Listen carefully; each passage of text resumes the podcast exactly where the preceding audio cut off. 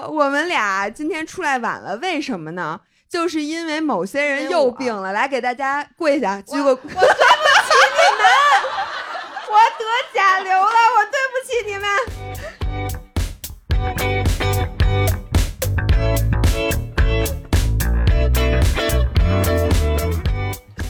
Hello，大家好，欢迎回到 Fit Girls Weekly Chat，我是直造，我是维雅，让我们与自己与十五更好的相处。今天是我们的年末特别期，然后呢，我们现在是在有一个一百六十多人的播客现场，我现在特别的激动。然后首先特别感谢所有的五人能来，大家都带袋子了吗？今天。对，感谢我们非常这个慷慨的赞助商，对吧？我们首先要感谢 Pop Corners 老爷最好的朋友。其实 Pop Corners 我觉得不用感谢，我们俩这交情。他说没事儿。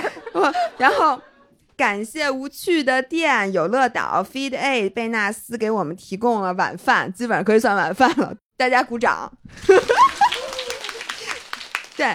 然后呢，我们还要感谢那个跑野的同事，然后感谢简子，感谢 Diego，感谢阿富，感谢 CK，然后感谢小猪给我们提供的摄影摄像。所以今天呢，我们会有一个相册。然后特别感谢一下关雅迪老师给我们提供。哎呀，关老师，关老师站起来一下好吗？对，给我们提供技术支然后这个场地也要感谢史岩老师。这个不开玩笑的，然后给我们提供场地，嗯，OK，然后我希望大家一起跟我们那个所有听这期音频的人说个嗨，好吗？上海的五人们，嗨，可以，哎，咱们应该到时候录一个那个 Good morning everyone, welcome back to my vlog，对，主要是大半夜的。对，OK。然后我们今天的主题呢，就是一期年末的回顾。你知道今年咱们真没少录，录了将近一百期播客。咱俩多能聊啊！对，我想就随机抽几个人说，就是你印象最深的听的我们的播客是哪个故事，或者哪句话，或者什么的。开始考试了啊！考试考试，给压忽略。罗青的姥姥在机场的马桶那边。姥爷，不好意思，你给我重新把这话说一。姥爷在机场的马桶把马桶给炸了那件事儿。姥爷听见了吗？听见。有没有人主动举手的？可去可不去等于去，可去可不去等于去。哎，来，嗯，宇宙给的信号往往是以面包屑的形式出现的。要与你身边的人分享你的圆满。Pop Corners 又虚又实，你应该拿着 Pop Corners 说。就我刚吃完了。那你觉得它虚还是实呢？就是它真的是又虚又实，它就是一个量子纠缠的 Pop Corners。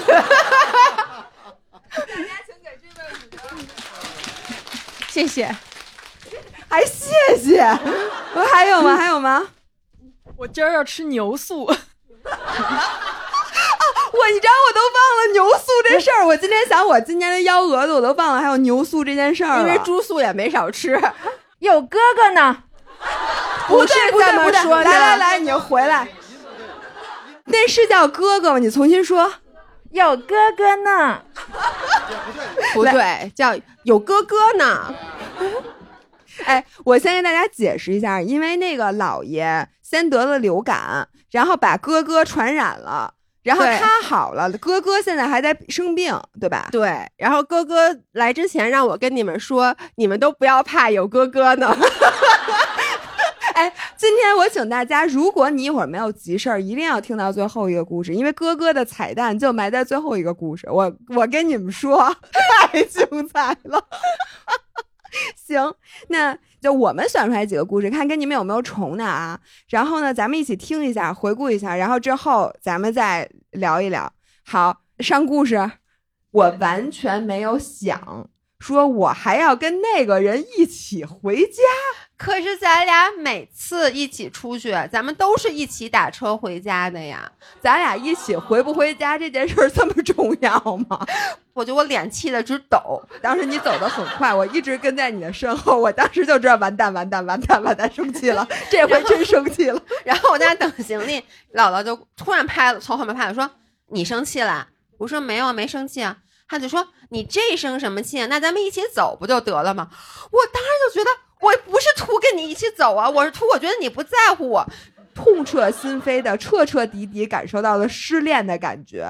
我不想这样，就是我希望姥姥永远是我生命中最重要的人，不管是工作上还是生活上还是友谊上，所以我就说我希望以后就是。我们每两个月至少有这么一天，不管多大的事儿，谁都不许放鸽子。我们这一天不录播客，不拍视频，不讨论任何工作的事情，就做单纯的两个最好的朋友。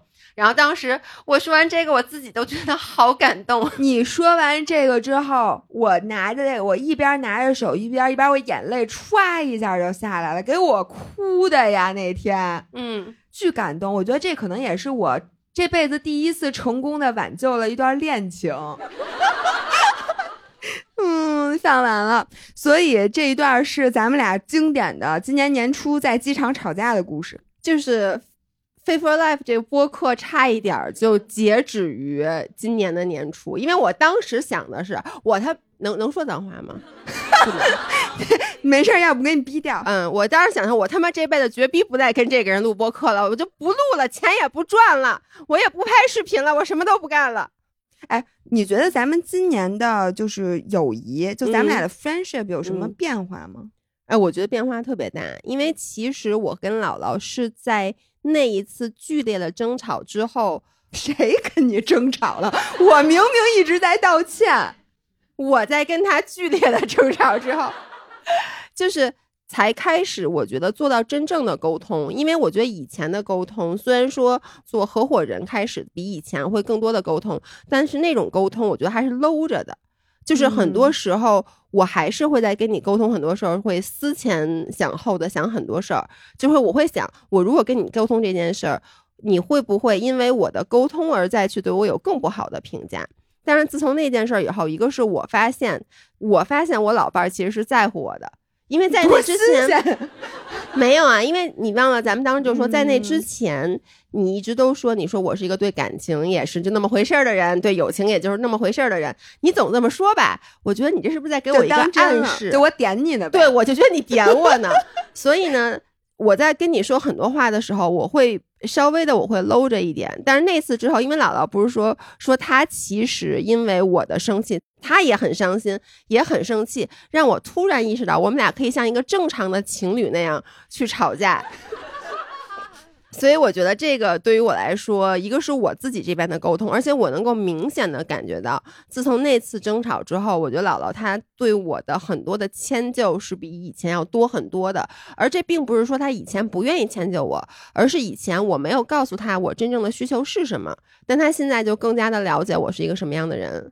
哎，我不知道大家有没有一个，就是一直有一个困惑，就我跟别人，尤其是跟我在乎的人一起说话，我总有一个困惑，就是我到底应该说我真的想说的，就是我做自己，我然后认为别人应该知道我是什么意思，就是明白我是什么样子，还是应该我我更多的应该，比如说姥爷是什么样的人，姥爷喜欢听人夸他。那我说话的时候就应该多夸他，但是我不想夸他。你为什么？那就是说，因为我这人基本很少夸人，你也知道，我到底应该坚持做张维雅。嗯，就是所有人，你们跟我在一起，我都是做我自己呢，还是说我应该为对方去 fine tune？你能理解吗？明白。我不知道大家有没有这个 confusion。然后后来呢，在经过就是机场吵架这件事的时候，其实我今年。我不是一直在 Notion 上写日记嘛，然后我就那天写了，其实写了很长的日记，嗯，然后这件事我终于明白了，就是你活得最轻松的肯定是你做自己，我就这样，对吧？就是我就这样这句话，其实我经常说，甭管是对你还是对其他的这些人，我就说你们别在意啊，我这人就这么直，或者我这人就是情商低。但是我后来发现这其实是不负责任的做法，就是在感情里面等于你待在原地，然后对方建了整一座桥过来。Reach out to you，就过来跟你连接，所以我觉得其实是有人在替你负重前行。哎，因为你知道，姥爷就说过无数次，就姥爷帮我跟其他人去解释，说你我老伴儿就这样，或者他就是不愿意怎么怎么怎么怎么样，然后说他就是不会，他就是不会夸人。但是你现在其实就是你看，姥爷刚才也说，他其实是会考虑我的。他会觉得，哎，有些话我是不是不能这么跟我说？因为觉得这个跟我的人设，或者嗯跟我就是我不是这样的人，所以嗯你这么说，怕我接受不了。那我凭什么就不管你接不接受得了，我就直接告诉你，我就这样？嗯，哎，我觉得你这个想法特别好。其实这也是我那天咱们在聊完就是到底该如何 say no 那天之后，我回去好嗯好思考了一件事儿。不管是情侣也好，家人也好，朋友也好，理想状态是咱俩在一起，我就做我自己，你就做你自己，但咱俩就是按照完全做自我的方式说话，但彼此也都互相很舒服。嗯，这是最好的状态。但是我觉得在现实生活中，其实你能找到这种完美的、这种所谓的 soul mate 是基本不可能的，或者说他可能在某一些方面跟你是 soul mate，在某一方面跟你不是。那这个时候。如果真的 care，就是你在乎对方的感受的话，其实我们有时候就需要去所谓的 make compromise，需要去所谓的说牺牲一点儿我那种不吐不快的情绪，嗯或者说就像你说的，就比如说你今天其实觉得我没什么好夸的，但是夸我这件事儿本身对于你来说是没有成本的，老伴儿，你真美，你太美了。对，就是它本身是一个没有成本的事儿，但是它能让对方。更开心，就是嗯像我们经常在外面会跟陌生人说很多话，就说：“哎，你今天这衣服真好看。”其实很多时候我们其实不是那么在意的去说这句话，但是对方会说一句说：“哦，you made my day。”那这个时候，其实你这句话是有力量的。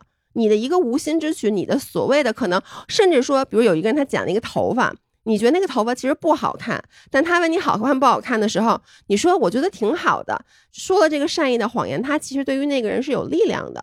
嗯，嗯我之前受过一个启发，我有一次参加同学聚会，然后所有的人的手机都放在那个桌子上，然后就有一个手机响了，我一过去看，那个是不是显示这个来电的名称嘛？叫说话注意态度，我就知道肯定是我某个男同学的老婆，你知道吗？然后那次跟姥爷吵完架之后，我就在我老伴儿，我老伴儿本身在我微信名字里叫老伴儿，然后后面有一个老头儿的头像。然后我在那后面 写了一个破折号，好好说话。所以现在我我老伴儿的名字改成叫记得夸他，哦，对 记得肯定，对，所以咱俩你觉得咱俩今年的沟通什么的，是不是？特别的顺畅。就是今年其实还是会出现一些争吵的地方，但是我觉得就能很快的过去。而且今年我觉得是可能是很长一段时间我没有 hold grudge，就是没有嗯一个什么事儿我一直放在心里，让它沉在那儿。我觉得这是一个特别好的所。以我为中国的乳腺事业也做出了，嗨，我也没有了你的我也 没有。你没有乳，所以没有线是吧？不需要担心这，没事儿，反正你也不体检，你也不知道。对，行，OK，那我们进第二个故事。但当时其实我坐起来的时候，嗯我觉得还行。然后我上完厕所，刚把裤子提上，我发现我那个一口酸水已经到嘴边儿了。然后我就开始不是我吐，嗯心态已经嗯完全崩了，是嗯因为我提着我那裤子就跟嗯那个逃兵似的，嗯走路都打晃儿。嗯然后脑袋巨疼，我都不能相信那是我。大家知道我在之前是有多么生龙活虎，然后到了之后，我就觉得我是陪大家来玩儿的。然后这个雪山我一片腿就上去了，我的运动能力比大家都强。然后到第二天早上真的要出发的时候，我发现我都动弹不得。然后这时候看你觉得已经已经虚到不行、惨到不行的这些人，全都在穿装备准备去爬雪山，但是你你知道那种失落是那种，你说 what？怎么可能？最虚的那个人竟然是我，我都觉得这件事儿特搞笑，你知道吗？是的，你跟所有的人都说你不去了，但是我能说，当时心里特别特别释然。因为我觉得我要去，我感觉我今儿就能死山上。就是所有人都没有想到，最后没去的那个人会是他。对，都没有想过我能有问题。，对所以呢，我感觉我人设都崩塌了。对，因为你在体育项目上居然输给了我们几个。好吧，所以第二个故事其实是关于哈巴雪山的。我不知道大家有没有听那期啊？这一期，嗯，我发现来的都是咱们铁粉儿，基本上我都有点忘。不是人家不是你铁粉，谁来看你呀、也是都是为了 popcorners 来的，主要是吗为了伴手礼，咱们今天这个伴手礼有点豪华。我想说，就是我我这回是翻了我那个 Notion 整个的这个一年的日记啊，我发现在在人方面对我改变的最大的事儿，反而真的是哈巴雪山这件事儿。不知道你们看没看我小红书最近的更新？我给二零二四定了一个关键词叫吝啬，其实就是因为雪山这件事起的。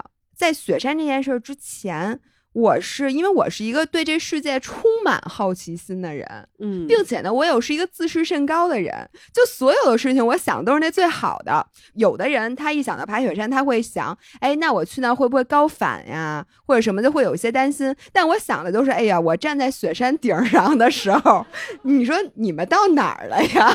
我是不是在那儿等你们？我得冷啊。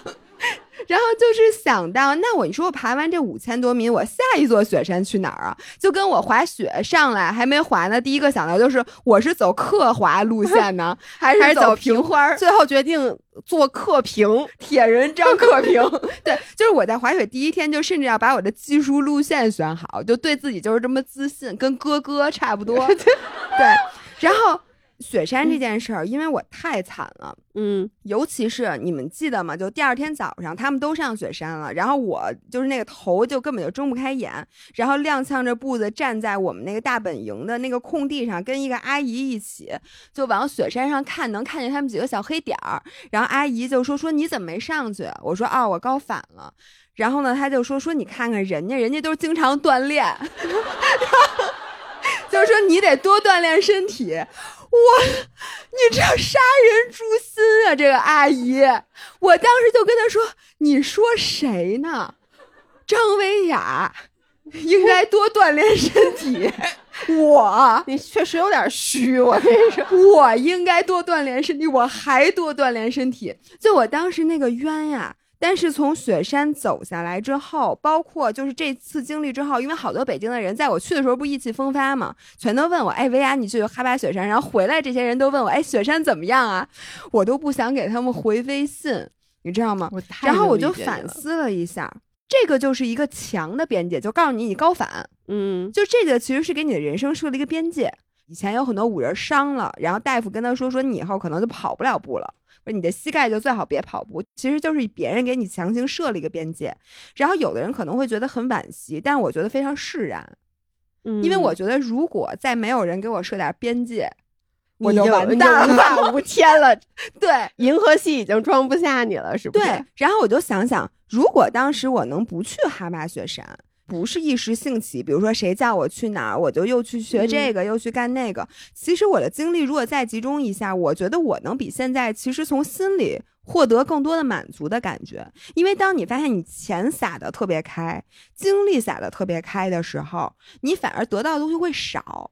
我觉得嗯得到的东西会少。是这个，就是其实有点像你到底是往走深还是广撒网，其实是一个道理。你因为你一个人的能量和你的精力和你的资源只有这么多，那你是愿意去种一个参天的大树，还是去种好多对，草？我觉得这也分阶段，就不同的人生阶段。就是当你的支点很少的时候，我觉得这时候你可能需要广撒网。但是当你其实已经知道你想要什么，嗯，然后你的心里其实是在有贪念，就是嗯当你这件事儿干得好的时候，人有可能走两条路，一个就说，哎，这件事儿我干得好，那我要在这件事儿上继续投入。还有一个人就觉得，哎，我在这件事上干得好，是不是意味着我其他地方能干得更好，或者也能干得好？这个时候，这人就危险了。嗯就是他觉得他这一个事儿干好，他事事都能干得好的时时候，就是进入到一种特别飘的那个阶段。最后呢，就像我今年，我今年就是要好好收，嗯，就是我能不去的我就不去，因为原来我不是有一个名言叫“可去可不去等于去”吗？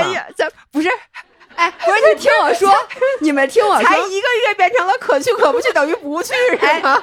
我现在要给这句话加一个限制，就是在你目标明确的地方，可去可不去等于去；但是在你已经框定好了，我今年就要在这个圈儿里玩的时候，任何圈外的事情，我要告诉自己，可干可不干等于不干，这钱可花可不花等于不花，啊，就是 你。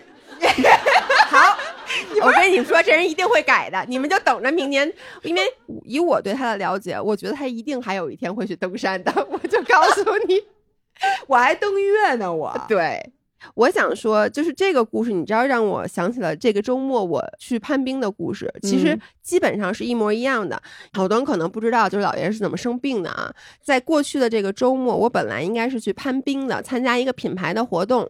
然后呢，那个攀冰的活动是周五，周四晚上我躺在床上的时候就已经不好了，就有点像你当时那种感觉，就是我开始各种咳嗽。第二天早上起来看了一眼，我醒来以后看了一眼，我当天晚上的深度是睡眠是十四分钟，当时就已经觉得非常不好了。然后其实我当时应该什么，像你似的当机立断，嗯我就不去了。但是因为我就第一，我觉得我为了攀冰这件事儿吧，我已经把装备什么都弄齐了。就跟你去爬雪山是一样的，就你觉得你已经，如果说我当时还没有付出任何的努力，那我觉得就不去也就不去了。但是我觉得我已经准备了这么多东西，包括我还跟悠悠借了好多装备，我还查了好多视频，就是跟你一样，我已经长在那冰面上了，我都已经往下看了。然后呢，我当时就想，不行，我得去。结果我到了那个攀冰的地方，我还没下车的时候，我突然发现一件事儿。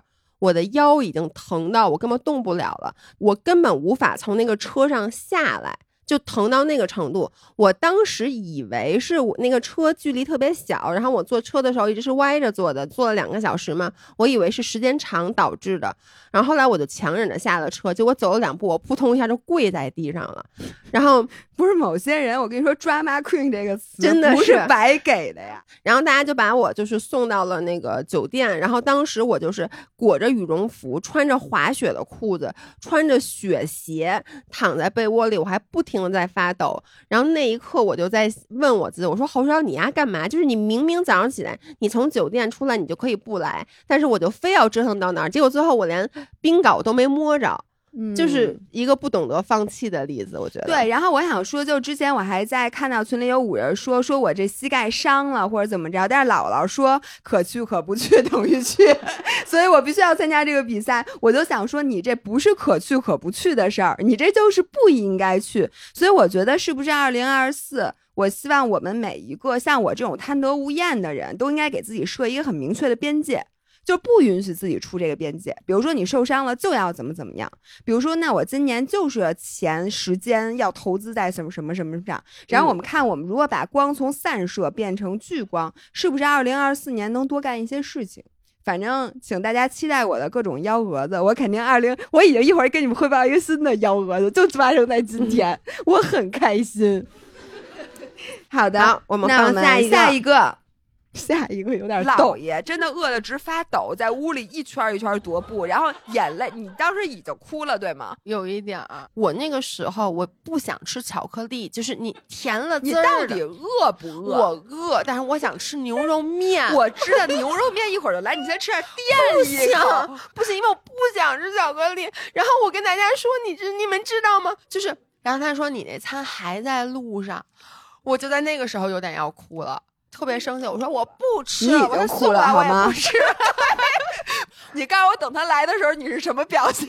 他先推在门外，站在那儿说。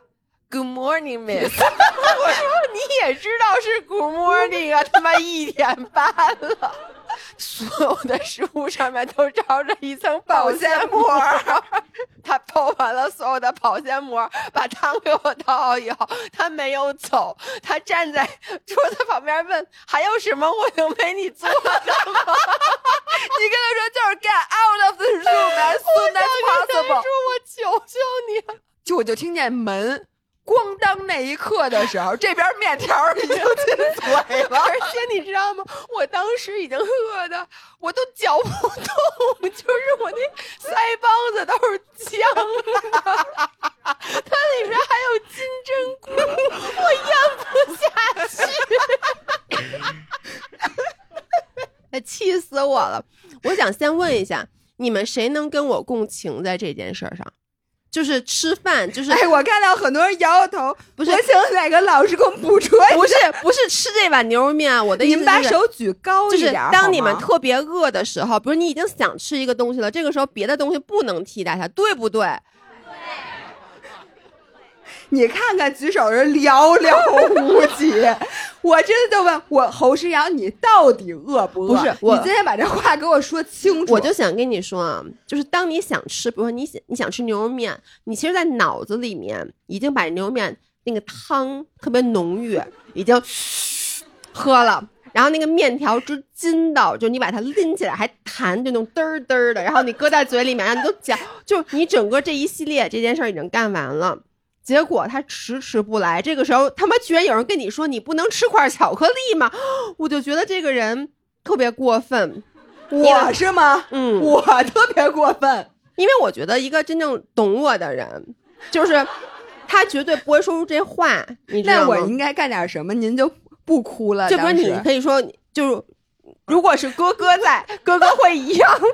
我跟你说啊，这只是你。如果是哥哥，当然跟我说，说吃块巧克力。我大嘴巴真能抽死他。我想问你，如果哥哥当时没有下楼去给你满街买牛肉面，嗯他是不是肯定会被骂？他不管干什么，他都会被骂，因为那时候我已经饿成那样。你你们知道，就当你特别特别饿的心都已经慌的时候，就我真的当时我就，我真的就就这样，你们能理解吗？那种饿，然后呢，就是我觉得我当时心脏病马上就要发作了，真的就是心跳特别特别快。这个时候，其实我特别想找个人骂，但是旁边是他，我也不好意思骂。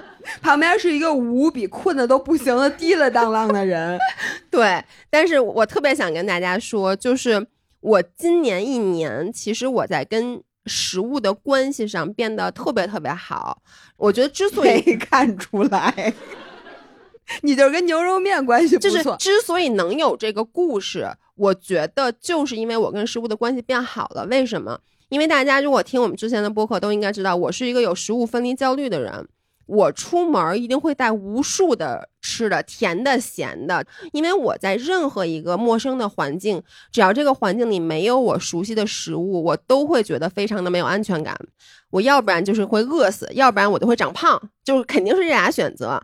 所以呢，我以前每一次出差呀、什么都会带很多吃的。哎，我说一下这个人在上海。上海，咱们魔都这么多美食，某些人比如说中午咱们哪儿有瓦嘎斯，快给我找一个瓦嘎斯去。你就说你在上海吃多少次瓦嘎斯？对，，exactly，就是，但是你看啊，我这次来上海，今天来上海，我吃包里了仨白面包，我包里只带了三个在机场买的那个酵母面包，因为但也是因为我我最近那个生病，肠胃不好，我已经有很久很久，就是我觉得是大概一年多的时间，出去不管是出差也好，旅游也好，什么都不带了，蛋白棒我也不带，因为我就强迫我自己。到了一个地方，这个地方有什么东西，我就吃什么东西，除了巧克力。不是，于是有了。一会儿的另一个故事是吧？就是各种扎厕所的故事。老爷，你要不然带点吃的吧，真的。不是，因为我真的觉得这个是我跟食物关系变好的一个特别大的体现，就是我不再害怕面对陌生的食物，也就是说这个地方它有什么当地的特色，我就可以吃。但是呢，当你想吃牛肉面的时候，我就是吃牛肉面。如果是以前啊，你知道为什么会有这个故事？如果以前我跟食物关系不好的时候，第一，我可能自己带了好多墨鱼面；第二，因为我当时想吃的可能是一碗咸咸的牛肉汤面，但是它是一大碗碳水，热量那么高，我肯定不吃。我当时肯定选择的是我吃个蛋白棒，就是其实当时姥姥 offer 了我蛋白棒，而且呢，巧克力的热量也肯定比一碗牛肉面要低。然后呢，或者我可能会选择我就是忍着，我什么都不吃，我就睡觉，这样子不就更瘦吗？因为躺在床上，觉得自己的胃就慢慢的就是化掉了，就没有了。什么玩意儿？哎，你们没有吗？你们有吗？就是减肥的时候不吃晚饭，然后晚上躺在床上，你就觉得你的自己的胃就一点一点变瘪，你就觉得你整个人就陷进了床里，就跟那个床融为了一体。这个是这个世界上最美妙的感觉。曾经啊，我还说呢，肯定不是在新加坡的那个夜晚，明明可以拥有一个如此美妙夜晚，你就不。对，所以我觉得这一年大家都说我们现在那个播客一开始说。让我们与自己与食物更好的相处。现在渐渐的说与食食物的故事越来越少了，我觉得这个也是说明我们两个在我们和食物关系的人生阶段里面，其实跟他越来越和平相处了。你当你跟一个人，你就老夫老妻，其实就没啥故事可以给大家讲，除了哥哥。一般都是新婚小两口才有好多故事给大家讲，所以这也是今年的一个特我别大的我想，问，谁每天称体重？举一下手。超过一个月没称过体重，举一下手。哦，这么多人，我想问一下，为啥呀？你们就不关心体重是吗？因为胖了，因为胖了，所以就不称了体重，摆烂了。还有吗？说，等会儿拿话筒说。就我为什么每天不称体重？我大概已经三四个月都没有称过体重，是因为我之前我减过肥，我现在知道根据比如说我的胸围啊、腹围、臀围，我能知道自己一摸就多少知道自己斤多重，对我真我只能知道，嗯所以就不用称了。对。然后我看我那个心率，我也能感觉出来。你看心率，你就是我瘦的时候，我心率就是 低啊、对，低五十左右。然后我要是这一段时间我吃的多了，我就是六十。对、啊，你心率因为吃的多，至少能差十下。对，能能。我以前瘦的时候，我心率我手表都报过警，就是低于四十过。哟，那老爷，你这是不是因为太瘦了？你这心率 老报警，低心率。对，所以我现在不称体重了嘛，就怕吓着自己，觉得自己太哎轻，了。我想问，现场现在谁在减肥啊？就甭甭管是说那种呃一直减肥的，还是就是说减肥的，都都都谁在减肥？我看看，举手不。是关关老关老师 always 在减肥。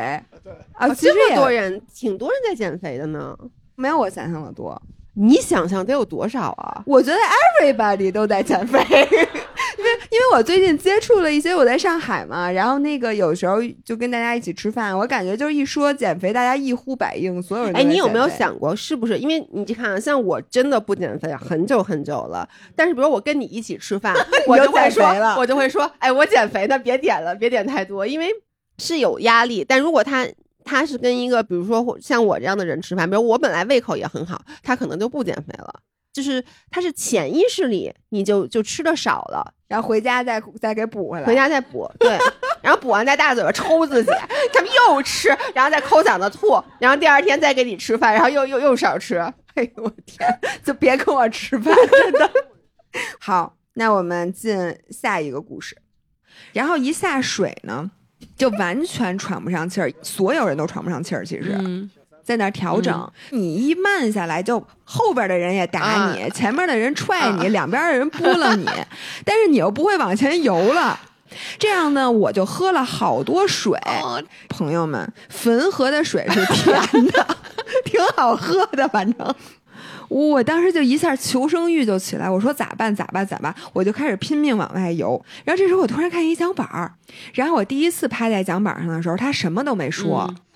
我觉得我休息了三十秒，我就继续往前游。这时候可能人家 Pro 游到第三圈了，是不是也稍微往外了？你脚的人，他又回来，就是 How old are you？怎么我去哪儿，你们去哪儿啊？所以呢，我也没躲开人，还是没有调整过来。于是呢，我又扒了一次桨板儿，这上面那人就开始跟我说话了，说那个你上来吧，比赛规定。趴第二次桨板儿就得那个取消比赛资格，就从桨板上呢又穿过游泳的人群，把我拉到了那个小皮艇上，然后都说已经运走好几艇了。今天。我对这次比赛没有任何的动力，嗯。就对成功嗯。和赢没有渴望。这个故事大家应该也很熟悉，叫我去山西楼烦比铁三，然后就不幸 退赛的故事。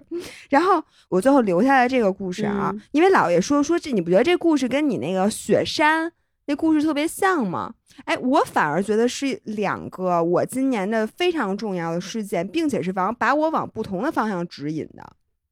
就是两件终于老天给你 say no 的事儿，唯二两件哎老天给你我 say 真的，事儿我发现。我现在越来越珍惜这种老天跟我 say no 的事情，因为我觉得当这事儿特别顺的时候吧，其实你能回味的不多。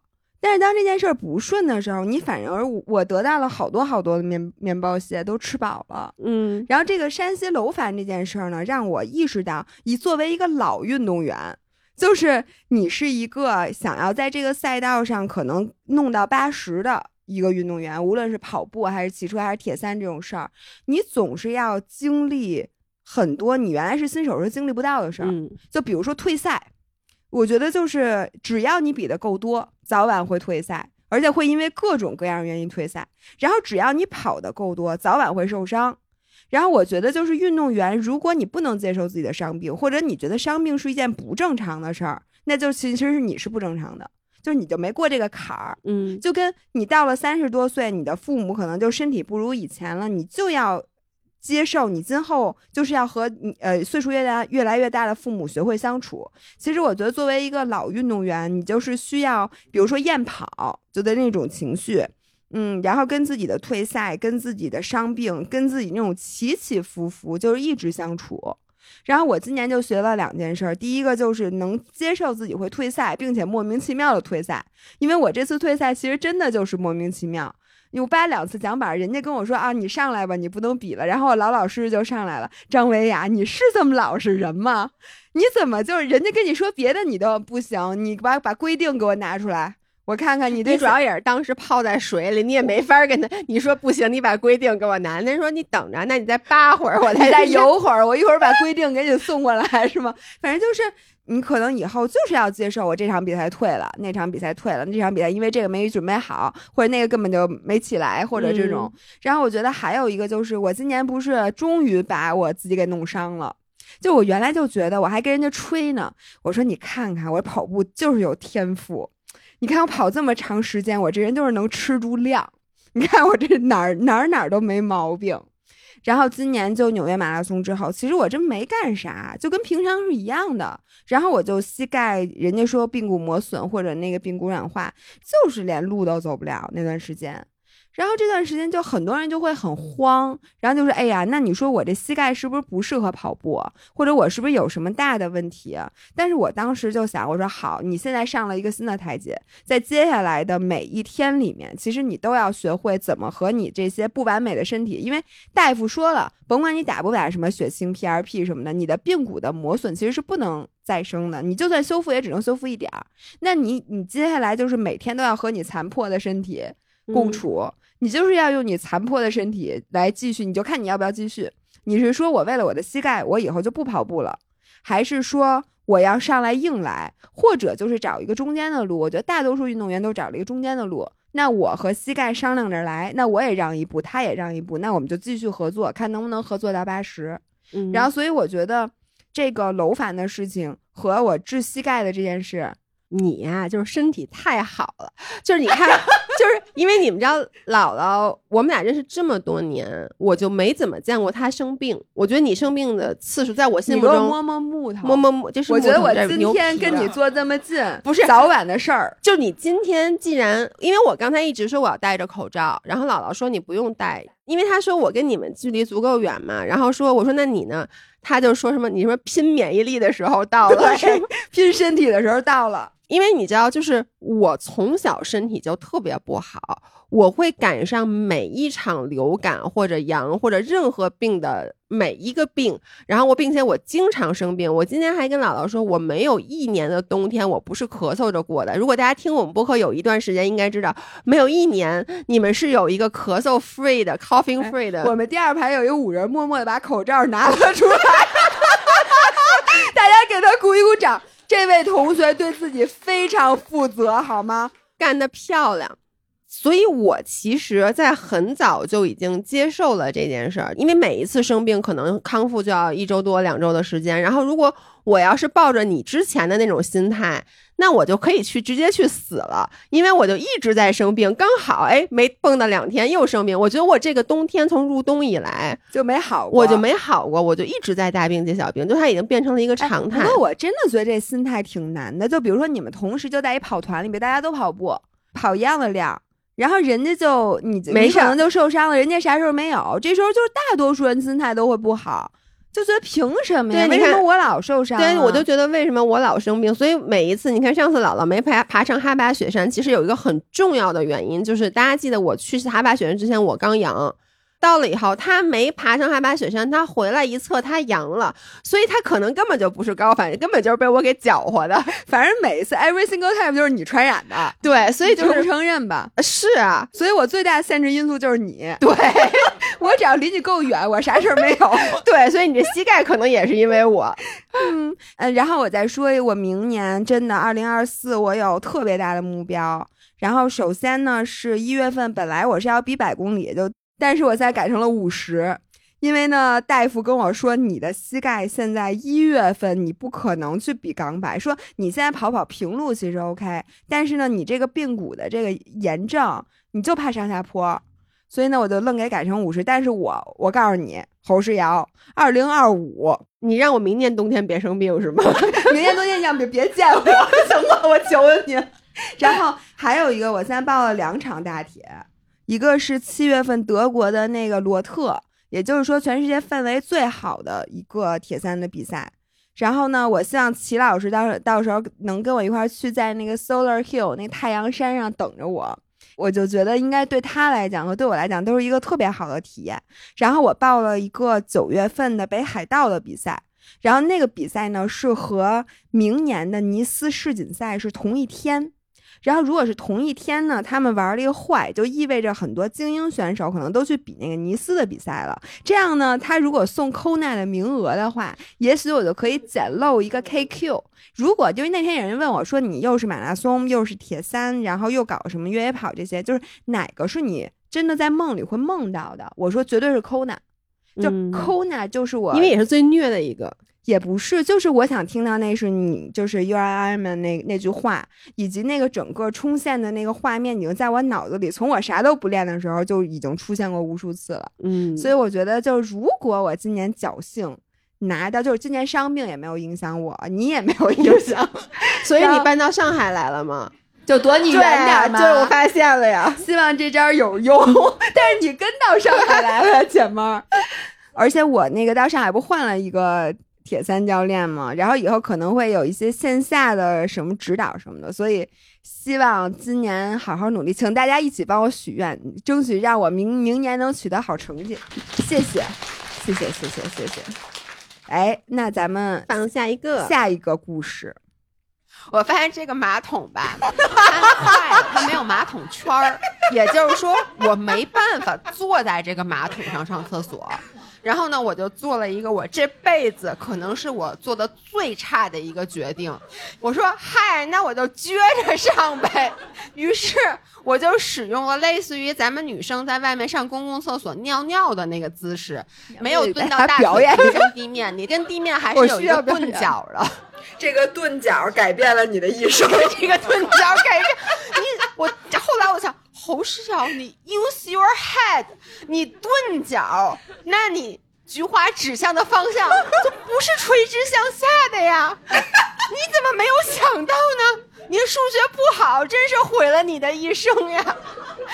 所以长话短说，就是我上的时候我都不知道，因为我肚子太疼了。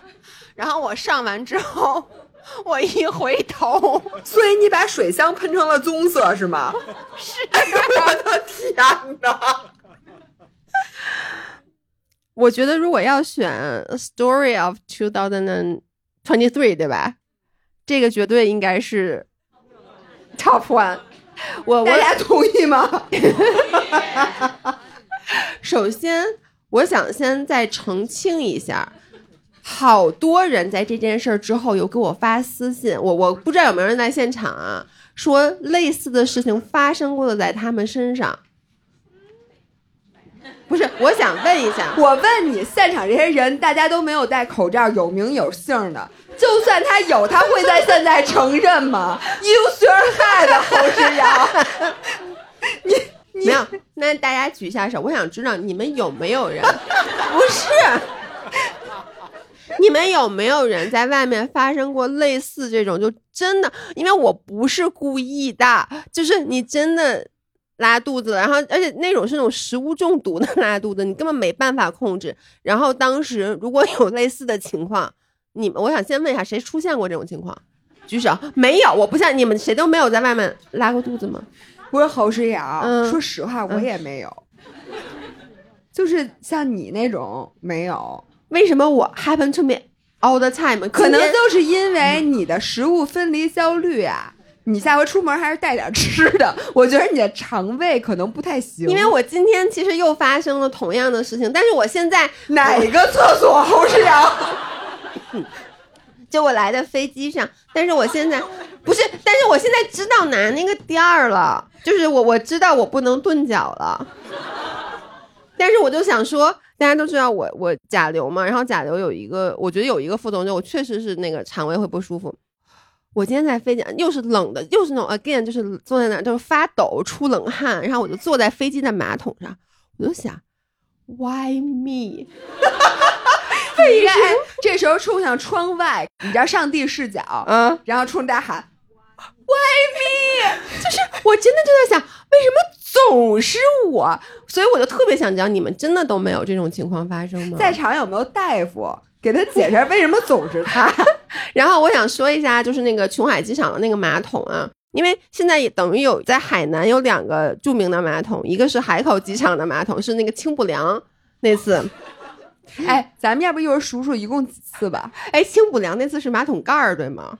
我我我我不记得了。对，是我忘把马桶盖掀起来了，对不起啊，对不起，那次其实更恶心，对不起，对不起，海南的机场。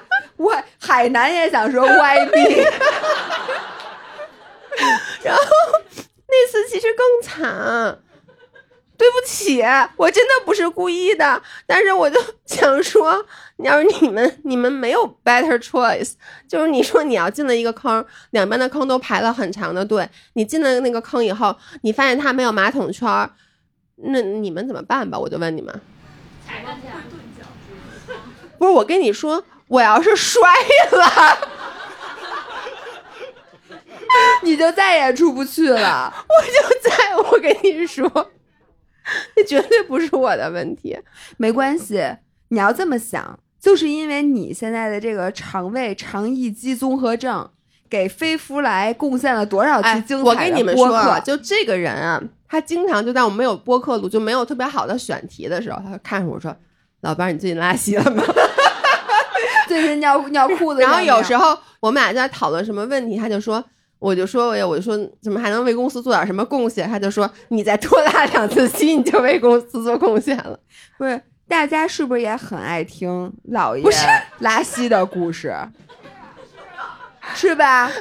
好，那我二零二四年再接再厉，好吗？因为呃，海南有三大机场，还有一个 海口，没有，还有一个还有一个三亚三亚机场。三亚机场。哎，你知道有一种那个连环杀人那种，都会选择下一个目标。你知道吗所以就是就老爷的目标非常明确，三亚三亚机场，三亚国际机场。大家今天爱三亚今机场、天啊，是二零二三年十二月二十六日，朋友们，嗯，三亚机场你听好了。哎呦，老爷，老爷 you ready？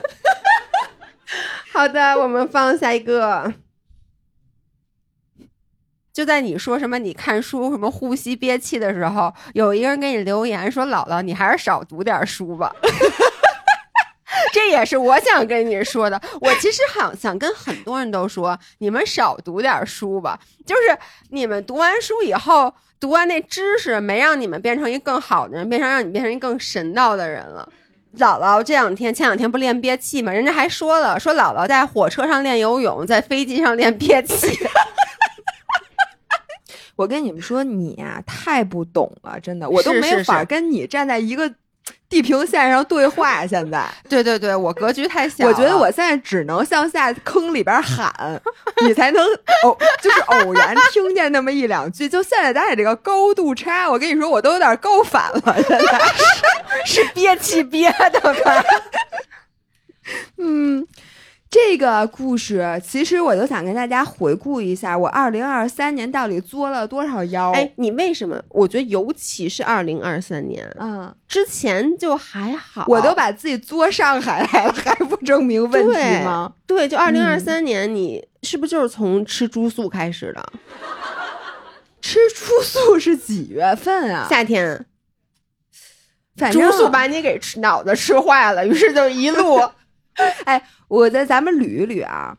我反正夏天开始说我要吃素，然后从一路从纯素、蛋奶素、海鲜素、海鲜素、鸡素、鸡素、猪素、牛 没素、先吃的牛素，先吃的素，牛素、然后猪素，猪素，然后对，然后然后我干嘛了？然后你你开始无肤质了，无肤色，无肤色，无肤色。对，哎，对我我跟大家说一下，就是猪素这事儿，咱们先暂且不按住不表，暂且不提。我吃无麸质这件事儿是真的，就是我真的 肤质过敏，是而且这件事情是我一直坚持到现在，但是呢，给我身边的朋友造成了非常多的困扰。就所有人就说你不吃什么，主要是我们家冰箱里，你知道有多少它放在我们家冰箱里那个无肤色的面包吗？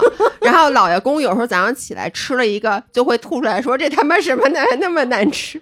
对。然后我身边的同学就知道我有一个东西不吃。但是不知道什么叫肤质，于是就每次都问：“哎，你这个能吃吗？有没有肤素这种东西？肤素，我在吃就是肤素，就每次都问我，比如说去一个餐厅吃饭，然后就一个明明我能吃的东西，就直接跟服务员说这个他不能吃，这土豆泥他不能吃，然后我就解释，我说土豆泥我能吃，然后来给我点了一面，说这个你能吃吧？我说这面我不能吃，菠菜面你也不能吃，我说带面的都不能吃，然后说。米饭也不能吃是吧？我说米饭能吃。你知道我跟我朋友之间的对话突然间丰富多彩了起来，因为原来坐那儿有的时候见到不熟的朋友，就你其实很难打开对话。你现在只要跟他说我吃无麸质，他就会开始问哎什么什么。然后我就想说，我觉得我二零二三年是我开拓人生边界的一年，就在我这一年从头到尾变化非常大。嗯，我觉得我有点中年危机，真的。因为我在这个年纪就是一个中年危机的年纪，然后像我呢，从根儿上我就老觉得我的人生就这样了吗？就我的中年就要和你一样平平无奇的度过？我根本没觉得我到中年，你知道吗？你觉得你已经过了中年？哎，我能说我现在的智商啊，嗯，我 三岁，我觉得跟跟二十年前也没啥区别，所以我从来没觉得我有中年危机。就是我，我老觉得，如果你这个人是线性的进进步，原来二十岁到三十岁的时候，我觉得我是线性的进步，而且我付出一分，可能有时候能得到一点多，因为年轻嘛，就是你这人生就在走上坡路。然后从三十多岁之后，我明显觉得你可能是一分努力一分收获，或者一分努力也许是零点七、零点八的收获。哎，我给你的感觉正好相反，哎，我觉得我现在什么都不用干，我跟那儿躺着我就有收获。为什么是不是会有生活都来我这儿了呀？哎，我真的有这种感觉。我我觉得我年轻的时候，是我可能要付出十分努力，可能只能收获两分，就这种感觉。就是那个时候，我觉得很多东西是在原始积累，就是你干了很多很多的事儿，那个东西它没有显出来，它是沉淀在那儿了。但是我觉得我过了三十五岁以后，高楼平地起。我跟你说，姐不是，侯诗瑶，你还厚积薄发了。我真的有种感觉，就是我现在往那儿一坐。然后呢，就成功了。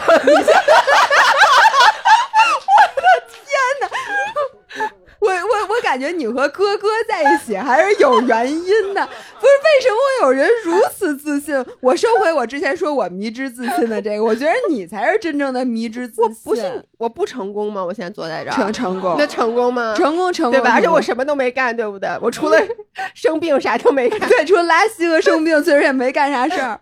是，反正我就是觉得我有点想知道，就是我在哪个方面还能更好，而且好是那种全面的好，而不是那种线性的，就是这点上你你有进步那种好。一个是我这次搬到上海，其实我觉得也跟这件事有关系，因为大我知道大家都很关心我搬到上海这整个的故事，我到之后肯定会给你们讲的。但是呢，我想说，这就是一个全新的探索，因为我在此之前其实是没有这样独立的生活过的，自己去找房子、租房子，然后自己 set up 整个的这个家里啊或者什么的，其实是在孤立无援的搬到了一个有点陌生的城市。别装可怜，住那么好，玩那么好，吃那么好，但是就是我觉得这个体验也是我那个想在三十多岁的时候再多探索一些人生边界，然后包括无麸质这件事情。因为当我知道人家说你可能肤质过敏的时候，其实因为你知道吃无麸质是很麻烦的，家里原来好多吃东西都不能吃，这个时候你其实可以就说哦，那我也许是肤质过敏，但我都吃这么多年了，就算了。但是我又决定不算了。就是我就是要从现在这个年纪，我就试试我是不是肤质过敏。结果一试真的过敏，所以我现在真的是也不能算很严格，但是我按照我现在的食谱吃下去之后，我觉得我整个人状态会比以前好。就你知道，你这个故事还让我想起一件什么事儿吗？就是嗯我觉得永远不要局限住自己或框住自己，就觉得你就这样了，对，嗯或者说你觉得。当你听到一个特别新奇的事儿，或者一个你觉得特别不可思议的事儿，绝对不可能的事儿的时候，我觉得以以后的第一反应不是先去拒绝它或者抗拒它，因为我就记得我在去年的时候跟我老伴儿说一件事儿，我说我要跟一个朋友可能去徒步，但是那个朋友吧，我说他他特别事儿，他事儿到什么程度呢？徒步的领队把他直接踢了出去。徒步的领队说你这样不适合跟我们来徒步。我说我就给他讲为什么。我说因为那个那个朋友在群里跟那个领队说，我说领队我吃无麸质，然后就跟那说队说滚，对，因为我们当时是想去那个新疆徒步嘛，然后就说说我这个这个，他就把你那就列出来，说米饭可以吃，但是什么你们那馕不能吃，这个不能吃，这个能吃，这个能说你们早饭、午饭、晚饭的安排给我看一眼，他还不吃羊肉。然后最后那个领队就直接跟他说：“我觉得你不适合来参加我们这个团。”当时我跟姥姥讲，姥姥说：“这有什么不能吃的？不是都能吃吗？”因为那个时候的你，因为你自己没有走到那个地步的时候，你就会觉得，哎，这这有什么不能吃的？但其实当你就会发现，有一天这个东西确实是 make sense 的。嗯，嗯是。就我希望二零二四年，如果还需要我继续突破人生边界的话，你我还想不会？吃什么呀？你已经不吃你，我现在就不吃麸质，对我就说你要是再重新开始吃素，你再不吃麸质，你那我就饿死了。你能吃果冻了就，你只能吃胶以后。对，能量胶 可以吃。对，咱们进下一个故事，我非常期待的故事，好吗？嗯，都最后一个故事了。最后一个故事，开导航这件事儿，我跟张涵争执过无数次。如果说他不认识，他会地图放大，拿手看一弄看一眼，然后说啊，知道了。对，然后其实不知道。对，然后呢，我就说你就开着导航呗，他就说不用开。哎，这个就是迷之自信。我发现对于张涵来说，尿尿是耻辱的。但你知道，有时候比如到了晚上，我们回到酒店，张涵上完厕所出来，你知道他会说一句什么吗？他说：“哥们儿，这这几天第一泡尿。”你知道张涵最爱跟我说一句话是什么吗？没事儿，有哥哥呢。oh my god！我跟你们说啊，哎，我我，咱都是自己人是吧？不是，都是自己都自己人。我跟你说，我真的上礼拜差点跟哥哥分手，是不是？他当时给我打一电话，特别气愤，说：“我告诉你啊，咱们上海粉丝见面会，哥哥不来啊。”我说：“怎么了？我们俩要分手。”然后我当时就说：“哦，行。对，我，你知道他特别不重视这件事儿。然后我给张琳发微信，我说，我说我跟张涵分手呢。张琳说：哈哈哈哈哈，别逗我笑。对，所以你们知道他们俩分手的频率了吧？就每次跟我说啊，我们俩要准备分手了，我我一定，我这次一定要跟张涵分手。我就说啊，行，不是，因为我跟你们讲啊，他把我加湿器弄坏了。这个人吧，就是他什么事儿都不会干，什么事儿都不好好干。然后那天呢，就是我那个加湿器该清洗了，然后呢，我就跟他说，我说这个加湿器特别沉什么的，然后我每次搬什么特别累，然后他就跟我说，没事儿，有哥哥呢。哥哥帮你洗，然后哥哥洗完以后就把加湿器洗坏了。我当时是怎么做到的？你能想象吗？他洗完加湿器以后，那加湿器上面不有点水吗？那个台那个面儿上，嗯他把加湿器给翻过来倒，就这样子水不就都进主机了吗？就他妈不是给烧了吗？他当时翻的时候，我就说张涵你别动，但他已经把它翻过来了。我当时生气的点就是，就是你不会你别动行不行？就是我都已经只会告诉他怎么干了，但他还是就是。不看说明书的去弄，就大家都听过哥哥贴门帘的故事，哥哥补袜子的故事，哥哥装一切小板凳的故事，都是装反的。所以我真的特别特别生气。所以那天我跟姥姥就说：“我说我一定要跟这个人分手。当然了，我也不是要真的跟他分手，我就是我就是得治他一下。但是你们知道，然后被哥哥治了。我跟你说，我跟你们说，这个人完全就没有觉得我想治他。他后来在周五，我本来不是应该去那个，就是去攀冰嘛，然后周五他居然一个人去崇礼滑雪了。所以你们能想象，就他根本没觉得我这个是个事儿。所以我接下来就要给你们讲哥哥这个周末差点把我给弄死的故事。真的是，真的差点弄死我。就是我周五的时候，不是他们把我送到酒店吗？我跟你们说，当时我多我有多惨啊、就当时姥爷已经生病了，然后腰已经不能动了，然后被抬到了酒店。而且那个酒店是一个农家院儿，然后那个老板呢，得知我们本来应该是下午四点钟去入住，农家院里是没有任何暖气的，那个老板没有开任何空调。你们知道这个周末北京的那个郊区有多冷吗？那个老板本来是，他就跟我说，说我本来想十二点再给你们把那个空调点上，结果我就在那么冷的环境下，然后我就穿着羽绒服就哆哆嗦嗦，哆哆哆嗦嗦。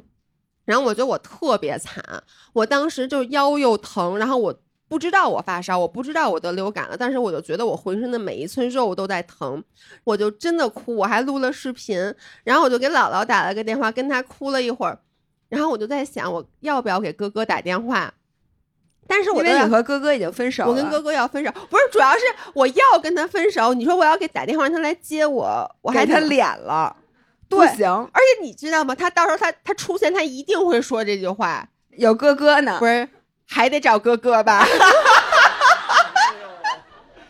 所以我一开始真的也没想给他打电话，然后呢，我就硬拖了三个小时，然后一直拖到我最后都已经有点不省人事了。主要你老伴儿我也不在附近，在上海，远水解不了近渴。对，而且我当时是在密云，我是先试图打车，根本打不着，因为我在密云，就打回北京，我一看要六百多块钱，就根本没有车接单那种的。所以为了六百块钱，咱们决定不分手了。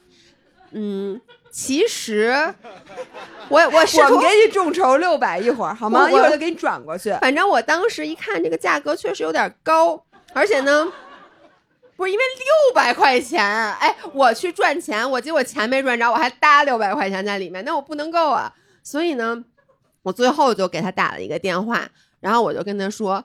什么我病了什么的，然后呢，他当时在崇礼嘛，然后哥哥确实还不错，他从崇礼开了三个多小时来接我，但是果不其然，我当时就想呀，要敢进门跟我说实话，我绝逼跟人家急。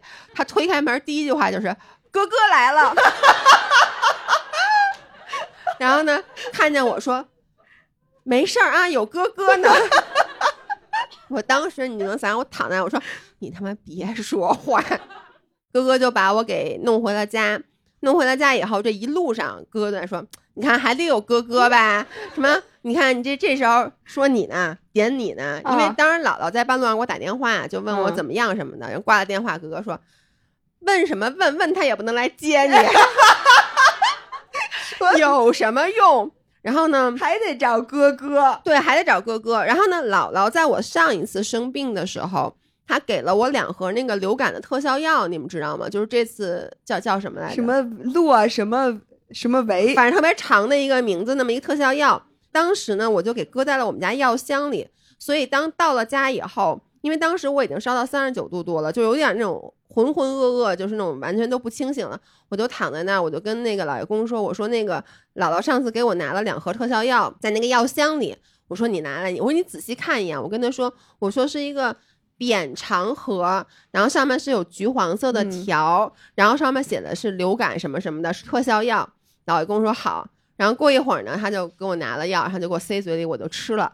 吃了以后呢，我就睡觉。结果就是从周五到周六这两天，我就一直在烧到，就是最低最低退到三十八度多，我就真的难受的要死。然后我就说这药也不管用啊。然后我主要我还给你发微信，我说吃了你的药，我说、啊说不管用，我一开始说吃了你的药应该马上就有效了，结果后来不管用，我都没好意思跟姥姥说。然后我就躺那，真的，我当时都已经快死了，就是我烧到我整个人，而且我特别着急，我就怕今天来不了。然后后来我就说，哎呀，我不然去看一眼吧。我一看，哥哥给我吃的是百福宁，根本不是特效药。然后呢，我一看姥姥给我那两盒特效药就放在那个衣柜子的最上面，但是他却给我拿了百福宁。但是用他的话说，百福宁也是一个扁扁的盒，对，百福宁上面有啊，都是一也有扁扁的也有橘黄色的条。嗯，上面也写了感治感针，对流感引起的发热，没毛病啊，没毛病。但你们能想象，我本来可以吃了那个特效药，早早就好了，结果我他妈吃了两天的百服宁，一天吃六片。问题就是哥哥没吃错药，对，哥哥那我跟你说那药啊，它也不多。如果你们俩都他可能没有是诚心的因为你们知道吗？结果就在我发现这个药他给我吃错了以后，我刚把那好的药吃上，哥哥跟我说，原话是哥哥也不行了。然后哥哥一量，哥哥三十八度，然后哥哥立刻就把那特效药吃上了，结果哥哥只烧了半天就好了。就是哥哥和姥爷是一天好的，是吧？。对，那老哥哥怎么不来？就是因为他已经跟他来这边没法见客户嘛，就是他已经跟客户那种，他不好意思就是直接来，因为他毕竟哥哥说了，他不是小领导，他是中层干部。你们以后 refer 他的时候，不要再说他也好，老爷公好歹也是个小领导，中层干部。那作为一个中层干部，他不能没有事儿就是私自出差。哦嗯，然后哥哥今天给我打一电话，你知道吗？哦，不知道，就在我已经往这儿来的时候，哥哥给我打一电话，嗯，首先批评了我，跟我说你侯世瑶都这样了，你让他那个来那个嗯见面会，你安的什么心啊？我说问题是那你倒来呀，咱俩说也行。哥哥原话是说。我怎么能参加这种免费的活动？我说我们收费了，他说我这块儿见我得单单收费。这是哥哥的原话没有，哥哥现在真的觉得他红了。对，不是不是，我跟你们说啊，是这样的，就是 Autopia 不是前段时间我们直播也卖过那个 Fable Thermal Light 那个嗯衣服嘛，就是一个滑雪的打底。然后呢，因为我们跟 Autopia 的人比较熟，我就说你能不能给老爷公也寄一身儿，然后他也滑雪嘛。然后昨天晚上收到了，然后今天哥哥穿上以后跟我说，哎，那我哪天去给他们拍呀、我说我说跟你有什么关系？人家宝姐就是送你一身。行，这样我替哥哥答应大家，下次咱们在上海办这种活动，我一定哎，哥哥不来咱不办，嗯，那那钱就得都得给哥哥，都给哥哥，都给哥哥，行吗？因为哥哥老说，哥哥老说你老免费蹭我流量。而且我跟你们说过吧，就是哥哥以前是没有小宇宙的，真的没有小宇宙啊。然后呢，那天那期发了以后，是罗京跟他说的，罗京就说他底下评论什么什么，然后他因为他平时用喜马拉雅嘛，他说哎没有这些评论，我说都是在小宇宙底下留的。他特意去下载了小宇宙，他阅读了你们的每一条留言，而且你知道他之前如果出现在我 vlog 里面，他从来不看我们，他也不听我们俩播客，也不看我的 vlog，但是只要直接他倒倒他，对，他会直接把那个视频拉到有他的那个地方，就是然后看，然后一边看一边看，露出那种神秘的微笑，然后就开始在底下拉，就看所有关于他的留言。而且比如说啊，你们比如夸说哥哥什么腿挺长，对吧？他绝对不会针对这句话做任何的评论，但他会说说我这裤子是显腿太长了吧？那天我不是在那个某些群里面，我发了一个小视频，就我录哥哥，哥哥回来跟我说，哥哥回来了，我告诉你，北京不会再下雪了。然后我其实是录了一个视频，我发在了某几个群里，然后大家就在说老爷公腿好长什么的嘛，哥哥看见了，然后哥哥看见了，他就跟我说说。你这个镜头是不是有点？你这镜头是不是有点变形啊？把我腿拉拍那么长，然后跟我说我腿长吗？不是这个人太变态了，请大家以后留言要谨慎，好吗？嗯，不能让哥哥觉得他红了，也不能让哥哥觉得他飘了，好？对，要不然哥哥就该自立自立门户了。哥哥都，哎，你知道哥哥老跟我说说，你别跟张伟雅一起干了，咱俩开一个。哎，张涵，我告诉你，现在这摄像头，我就告诉你，哥哥，这才是我，我们俩俩才是两口子，好吗？你听清楚。OK，嗯，那我相信台大家肯定有话想说，然后我觉得大家想说什么，或者想觉得这今年对，比如说咱们的播客哪个故事，就刚才我们没有提到的故事啊，哪个故事印象最深？今年听到什么东西给你们一些什么样的改变？大家可以畅所欲言，我来传话筒了。你肯定要说的，你说。我今年非常就是印象深刻的一个，就是是读五人来信，姥姥分享她找工作，说本来工作全都定了，啊后来跟你说对 head count 缩减了，对啊对对对我以为这种事情不会发生在我身上。在五月份的时候，我本来也是跟姥姥一样的状态，我说等着签三方了。结果到十月份的时候跟我说，秋招都过了一半了，跟我说没有 head count，转不了正，几乎是一模一样的情况。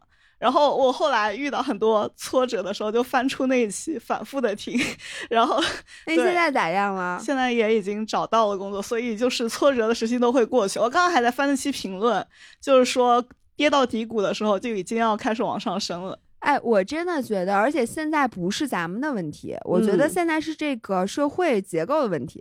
就是很多你说是，如果说大家一半人是没有遭遇不幸，另外一半人遭遇不幸，那可能是就是一个正常的社会结构。但如果大家都觉得很难，那就是这社会就是很难，不是咱们的问题。然后如果是这样的话，我觉得我们有的时候可能会需要适应一下，就不是像之前那样。对自己的预期，我觉得是应该做出调整的，因为之前咱不都说了吗？就说你为什么会不开心，其实本质上和你生活的绝对值没有任何关系，都是你的预期和你现在的对他的 expectation 的落差。我觉得姥爷有一点真的是大智慧，就是当你发现你自己不能进步的时候，你调预期，对，不然呢？于是他躺着都有收获。你就说躺着都有收获是多么难得的一对，而且你知道我我还有一个什么感觉啊？就是因为你们都更年轻啊，我们俩这个你你他是什么毕业？研究生毕业，对对，嗯但也很年轻嘛，就是我觉得是是是相当年轻，对吧？相当。就我想说，可能在我们的人生的这前半生当中，没有经历过特别大的环境上的跌宕，或者说我们这个时代，我们从小被教育的感觉，似乎小时候的好会一直延续到我们生命结束的那一天。但其实你纵观历史，不是的，很少有哪一代人能说我这一代没有经历任何历史的环境的跌宕。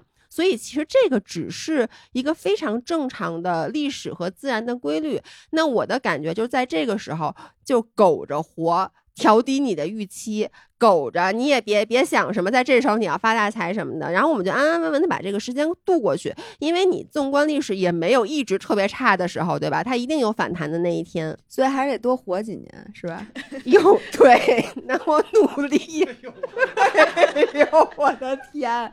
然后传一下话筒。哎，刚才那那那那那那那，呃，姥姥姥爷好，我是我们十群的粉丝。哟然后我刚刚在聊的时候，我还在群里留言，我说我今天看到关雅迪老师了。关雅迪老师，呃，长得比那个头像帅，你这啥头像？你赶紧改改。头像不是画的吗？脸挺黑的。就是我首先非常喜欢姥姥和姥爷，我也是呃 E S E S F P 快乐小狗，但是 ENFP 啊，那我不是，我是 ES，那你不是狗 哦，那那我快乐小猫吧。呃，我是今年受姥姥的影响，我跑了我人生中的第一个马拉松。哦好厉害对，呃感觉非常好。然后也是从一开始快要七分的配速，然后五分多的配速跑完了全程，然后给你很鼓掌，很开心，给你鼓掌，比罗京、张琳强。比 我也强。谢谢。呃，我其实有一个小问题，我想问问姥姥，就是在我跑马拉松之前，我一点儿都没有这个体重焦虑。我一米七身高，我体重一基本上控制在一百斤多一点儿，我觉得我可瘦了，什么衣服都能穿。但是呢，因为跑了马拉松，在训练的这几个月过程中，我就老想吃。然后那个米饭啊，一大碗啊，我就忍不住，我就想吃完。我以前训练量多了，对吧？对，但我也随之而来的，我也胖了，不敢称体重了。越越跑越胖，对，就是太想吃了，就胃口贼好。对，然后我其实想问问，呃，我本来是没有这种焦虑的，然后反而现在更焦，让我更焦虑了，心心情也受体重影响了。我想问问这种对你是怎么哎？不过手哎，大家谁有他这情况？我还真没有。没有你你也你也有啊？你解释一下来关老师解释。呃，其实这个千万不要关心体重。你在吃的时候，其实你要关注你的肌肉量增加了之后，你的体重会增加，但实际上你的体质比更好了，BMI 也更好了。所以这个是你如果不是为了追求成绩，因为在公路马拉松里面，的确你的速度跟你的体重是正相关。但是我们如果追求健康快乐的话，你应该追求你的身体自我感觉状态就可以了。但是这个快乐是你主观的，其实你要知道你的身体状态更好，其实应该为这个而快乐，哎，而不是说。这个直男呀，别说话了，真的，你哦不就是懂，我就是补充这个，你不懂，你不懂，来给我们那个姑娘，谁谁有过这种，来给她说两句。就是我跟这姑娘有非常相似的经历，就是因为我是有一个游泳习惯的，啊然后刚开始游泳的时候，前三个月体重就是匀速下降非常快，从第四个月开始啊，我我是基本是一天游一千五百米，然后已经游了很长时间了，然后但是从第四个月、第五月开始，然后体重开始慢慢的不动，到现在开始游完泳，可能吃完东西还会长胖，我就感觉身体可能已经适应了，嗯适应了这个量了。对，嗯，我的那个方法就是不断的加运动量，然后包括换各种其他的运动形式，比如去打拳击或者去徒步，然后让身体重新的就是一直不让身体舒服。啊，对，是这意思。就是身体可能习习惯了游泳这种运动之后，你去尝试新的运动的时候，它可能又又会形成一种新的，呃，对，哎，就是我发现也是，就是我刚开始骑车的时候，然后我就会夸一下就瘦，就身体就会觉得有变化啊，然后慢慢慢慢就回到那个之前了。然后夸一下，比如铁三那个教练让你训练量一上来，然后你夸就觉得那个那段时间日新月异，身体有变化，但是他最后都会回去。然后，但是我就在想说，他长胖是不是也是也就是到了一个平台了，就他也不动了，对吗？然后我就在想说，其实人就是这样，当你很舒服的时候，你的体重其实就是回到你定点了。就你原来是不是就是这样啊？还是他不是？哎，我我啊我给你一个建议啊，因为我觉得我跟你是一样的，就是我也是运动之后，就是其实我减肥这辈子减的最凶的时候，就是我运动用。最认真的时候，就是我当时在健身房，每嗯天必须得练满三个小时，要硬拉必须得什么多少公斤拉拉一百多个，就是每天我觉得少拉一个，我都觉得我这是让自己在长胖。然后越是这样，然后我越是整个状态老想着吃。先回答你第一个问题，就是人的定点体重其实它是一个区间，所以可能对于那个曾经从一点儿不做任何运动的你，你的定点体重是那个一百一百斤左右。那可能现在你的体重，如果说你能稳定的维持在一个地方，不再去。变了的话，可能这是你的身体对于你现在当下运动量的一个新的稳定体重，一个定点体重。那我觉得，如果你觉得这件事儿真的让你不快乐了，就你觉得这个体重真的让你不快乐了，那你就两件事儿：第一，改变环境。那改变环境就是什么呢？就是改变你的体重。你就去减肥，那你没办法，因为你不快乐了嘛。咱也别说那虚的，那你该减减，你少吃点儿就完了。如果说你想舒服一点儿，你还可以改变你的认知。就是你接受，因为我觉得最难的是什么？最难的就是因为你曾经受过，因为你觉得一百斤才是你的定点体重，所以你不能接受可能现在一百一十斤的你。但是其实随着你年龄增长，就所谓那定点体重，也不是说你十五岁是这个定点体重，你二十五岁还是他，三十五岁还是他。所以你要，你可以改变自己的认知，我觉得。对我我想补充一点，嗯就我现在的思维有点像，虽然咱练的不咋地，但是咱思维很运动员，你知道吗？就是我现在就是觉得冬天的时候可以胖一点。因为冬训你胖一点暖和，然后你又不比赛，而且你就可以多吃一点。冬天就 holiday season 可以多吃一点，然后夏天当你把目标完全集中在比赛的时候，那我觉得你会为比赛做很多事情，然后那个时候你并不会不快乐。我是这么觉得，就是你就觉得，哎，那我要赛季体重，比如说我就是多少的时候，我觉得我的状态是最好的，然后你就满心想着就是为比赛准备，这样你可以分离很多，就是你因为你不吃饭，有时候心里会不舒服嘛，你就觉得当然不舒服了。对，但是你就现在觉得就是食物就是能量，你那几个月你就把自己变成运动员，然后冬天的时候对自己好一点。我觉得大多数运动员其实他的体重一年就是起起伏伏的。我觉得你就现在就是 be yourself，然后到赛季的那个时候就再瘦一点儿。我觉得这样是不是就能综合一下？我不知道啊，反正我现在基本也是这样的。嗯行，没问题了，我谢谢给再给谁？往那边传一下。哦，姥姥姥爷好。然后呃，我是一个新五人儿，我是受我身边这位朋友的影响，就是喜欢你们的。然后我是来自特别小气的城市上海。你操，你在 上海姐们儿，说你就在上海因为因为你们不是说上海就特别小气嘛，就倒酒只倒那么一丁点儿。然后用的是沪币对吗？不是人民币。对，然后我想说，就是因为我其实今天翻了一下，我听你们的播客第一次听是今年的一月十二号，也就是说才四十多天。但是我现在已经是百小时，等等会儿，等会儿，等会儿，等会儿啊，十一月十一月十二号哦就是四十多天。但是我现在已经是百小时听众了。妈呀！就是当你们发出就是这个我们这个聚会的一个嗯通知的时候，我去把今年所有的播客全部都翻了一遍 Oh 然后我听了你们第一期就是那个可去可不去等于去。我听完了这一整年，我依然觉得这个故事对我来说是最触动我的，因为也跟我自己的一个经历有关系。就是今年十一月份的时候，我的一个偶像发了新歌，然后呢，他就在微博上召集了一个舞蹈挑战。然后当时我自己是属于工作比较忙，然后我也有一个话剧社的排练，也有一个舞社的排练，都是今年年底的汇报演出，所以就是非常非常忙的一个状态。然后我就是非常想参加，但是我又很纠结，怕就是太仓促来不及准备这样子。然后我也是跟我的朋友说了之后，他就特别支持我，就说那就去呀。他就跟我说，姥姥说了，可去可不去等于去。呃，后面我们就是马上就敲了时间，就一个星期之内，就是连彩排加最后的录制，到我自己熬夜把这个视频剪出来的时候，我就觉得真的是不可思议，就是我竟然做到。特别懂，特别懂，因为我觉得很多时候你的时间花在犹豫上，花在内耗上，就想，哎呀，我到底来不来得及？我现在到底去这儿还是去这儿？哎呀，我是不是去这个来不及了，或者什么的？其实你如果完全不内耗，你就把这干了，你这几件事其实都能干成。对，当然这个最后的结果是好的，因为我得到了我偶像的鼓励，因为他给我微博留言了。哦然后最后这个舞蹈挑战我拿了第一，虽然说第一，虽然说第一有两个人，但是我的名字在前面，我不管，我就是第一。然后我想说的是，这件事情给我的嗯更多的影响，不单单是它的结果是好的，而是我在这个过程中看到了我朋友对我的支持，以及我愿意接受挑战的这个力量。所以我觉得这个是我人生之后一直会陪伴我更长远的一个财富吧。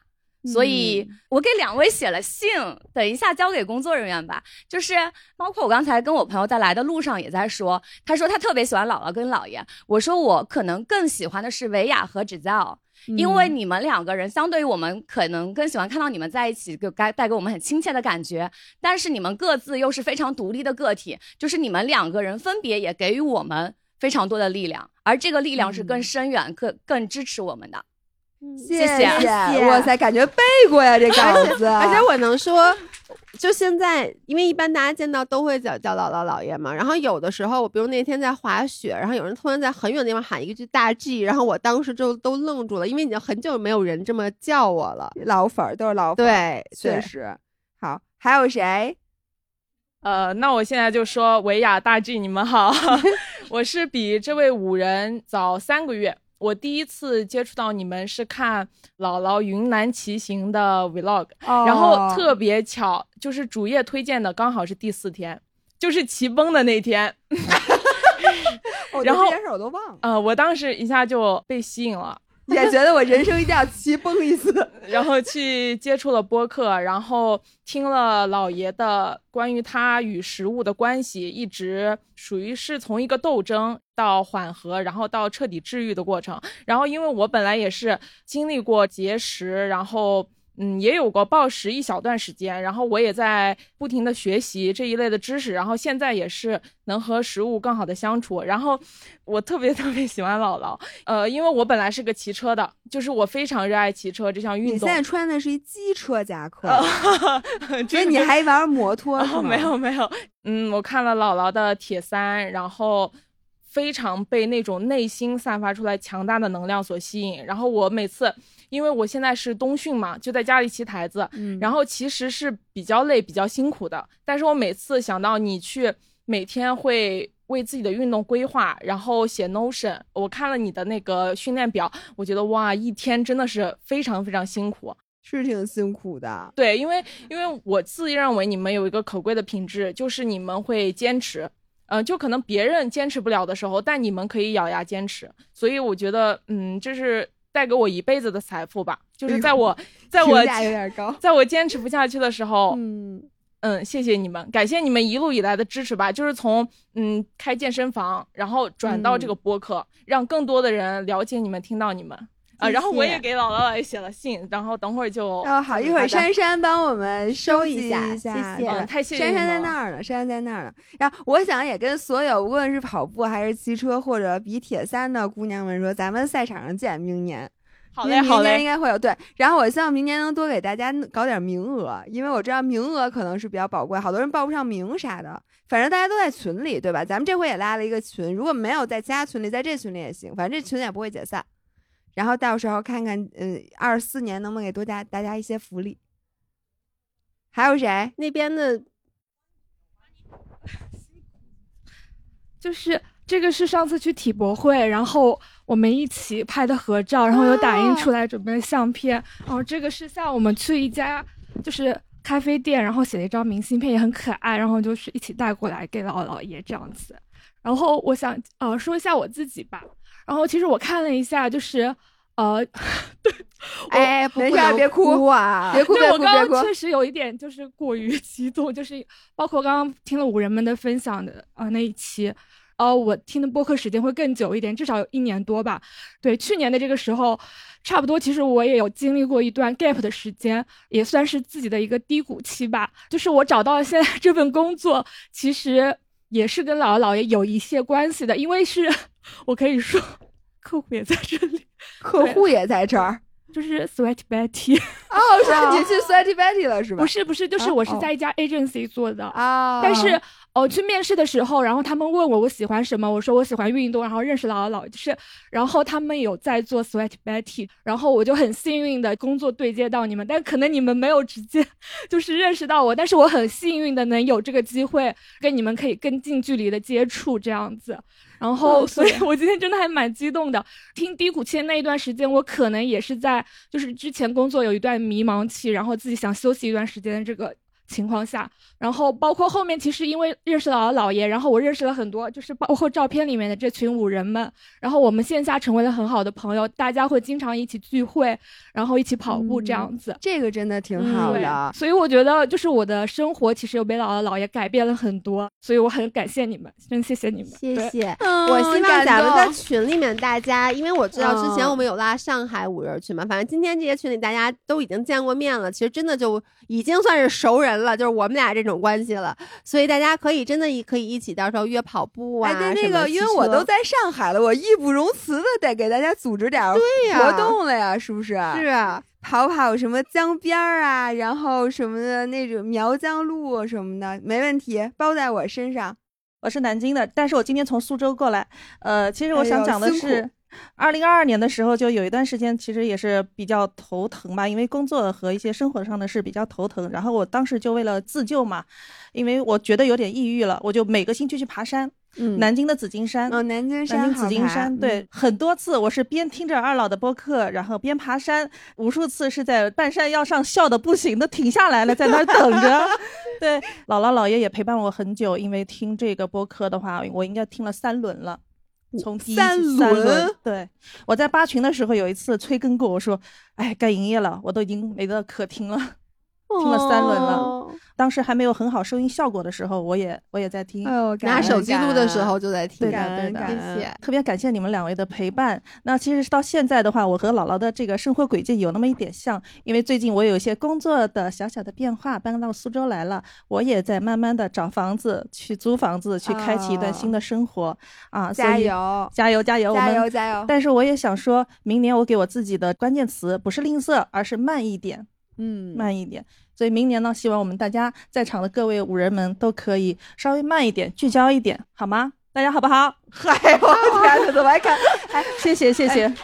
然后我再向两位发出个邀请，南京有很多很有意思的赛事，包括这次的那个南京马拉松办的也非常的成功，嗯口碑非常不错，所以邀请姥姥明年来跑马南京马拉松，也邀请姥爷到南京来去吃小龙小龙虾对对，怎么你这都这么好的事儿啊？不是你那么热爱跑步啊？啊，是是哎两位一块儿来吧。是夏天跑步不吃小龙虾耽误吃小龙虾，不是跑跑步不耽误吃小龙虾。好呀，好呀，那我就在南京等两位好吗？好的好，谢谢。行，时间差不多，行时间差再再不多了不走，你真该被保安保安打了。OK，行，那再次感谢谢大家今天来，谢谢对，然后请大家如果有包的，把你们面前的那些把好朋友零食带走都拿走，对，谢谢大家，谢谢大家谢谢。好的。哎，你你你你离我远点儿。